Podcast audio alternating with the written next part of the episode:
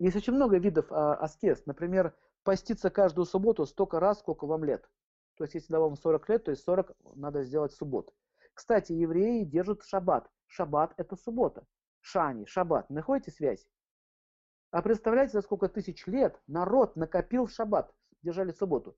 То есть, представляете, какая у них сила Сатурна. Поэтому они могут спокойненько собраться все вместе, прочитать какое-нибудь заклятие из, Торы. И какой-нибудь там негодяй раз и крякнул. Понимаете, в чем сила народа-то? То же самое сила народа, русского народа. Вот, вот когда начали сжигать монастыри и разрушать, и не слушать вот этих людей, ну и остались без силы. И превратилось во что? В кучку дикарей, прыгающих на улице, кричащих нечеловеческим голосом. А вот кто начинает кричать нечеловеческим голосом, тот кричит, эй, Сатурн, я здесь, приди сюда. Он приходит и говорит, ты кричал нечеловеческим голосом, ты примите распишитесь.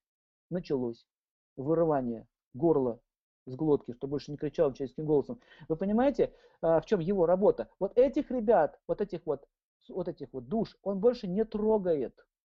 Он им помогает. Он, наоборот, дает им силу, потому что аскетизм, направленный на Божье развитие, дает им силу. Вот почему вы могли словом исцелять, благословлять. Ну и если достать их очень сильно, может, могут и того.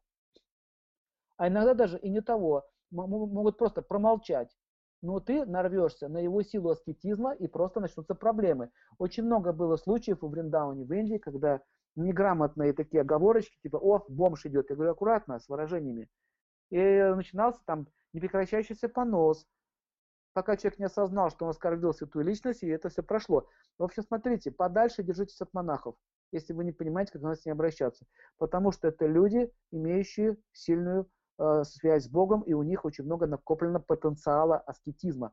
Она называется бала, шакти, то есть сила энергии, духовной имеется в виду энергии.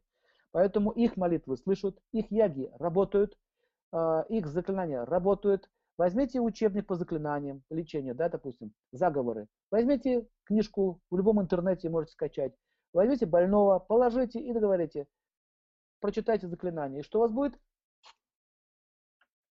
Ничего не будет. Хорошо прочитали книжку, молодец. А бабушка прочитает книжку, болячка пройдет.